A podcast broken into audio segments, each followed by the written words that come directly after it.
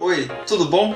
Eu sou o Paulo e esse é o Cast Overflow, seu podcast de arquitetura de solução, desenvolvimento de softwares e tecnologia. Nessa primeira série de episódios, vamos falar de forma simples e rápida, para que em poucos minutos você possa conhecer ou relembrar de conceitos, tópicos e tecnologias importantes para a nossa profissão. Siga a página do Cash Overflow no Instagram ou no YouTube, onde serão publicados vídeos contemplando a parte prática. Bons estudos! No último episódio, nós falamos sobre serviços de diretório, X500 e DAP. Agora vamos falar brevemente sobre o LDAP, LDAP, que vem do inglês Lightweight Directory Access Protocol.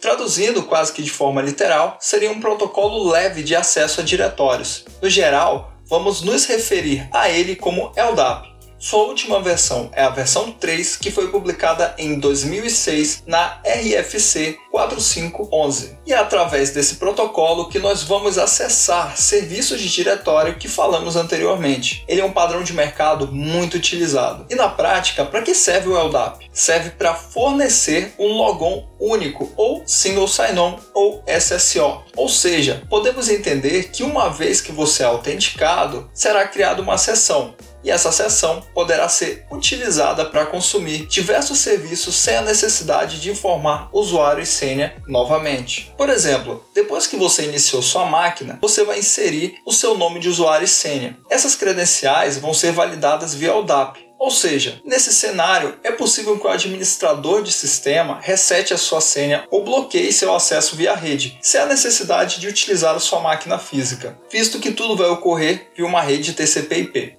Dessa maneira, como temos a capacidade de Single Sign-On, SSO, com o LDAP, ao acessar a sua máquina, você teria acesso aos serviços de e-mail, acesso a páginas restritas e outros sem a necessidade de fornecer suas credenciais de acesso novamente.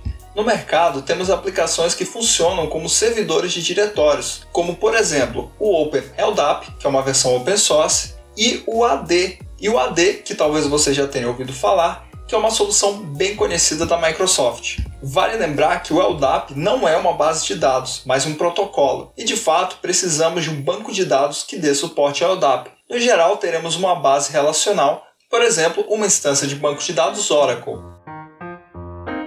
Esse foi mais um episódio do Cache Overflow. Espero ter contribuído com você de alguma forma. Lembrando que o aprendizado de toda tecnologia requer várias horas de estudo. Não se esqueça de nos seguir nas redes sociais, Instagram e YouTube. Até a próxima!